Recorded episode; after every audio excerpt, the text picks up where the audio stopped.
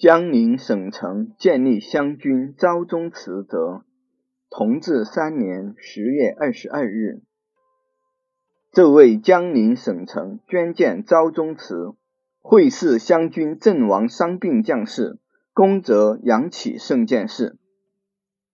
妾曾准前任浙江府丞曾国荃之称，同治元年五月间进攻江宁驻军城下以来。凡我崇祯将士屡次攻夺要隘，汉御拒寇，即先后阵亡伤亡近九千人，积劳病故万五六千人，皆系没于王室。今大功初定，自应择地建祠，立主奉祀，以妥忠魂。据各营官会勘得，江宁城北莲花第五桥地方有伪听王府一所。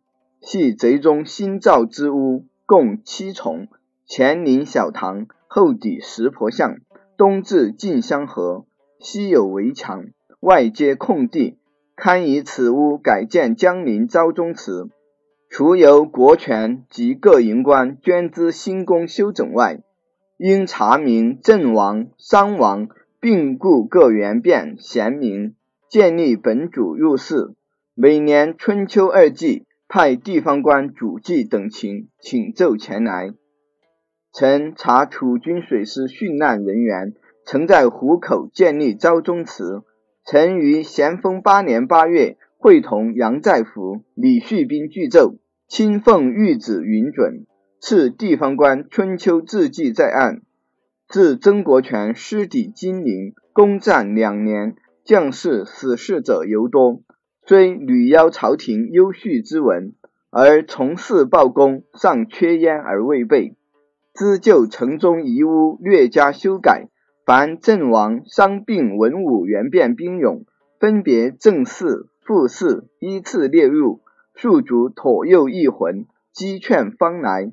何无杨肯天恩，准照各府昭宗祠之例，赐地方官春秋字记。指圣朝包宗历节之道，或亦有补于万一。所有请见江陵昭宗祠缘由，礼和善则成奏，扶起皇太后、皇上圣鉴训示，谨奏。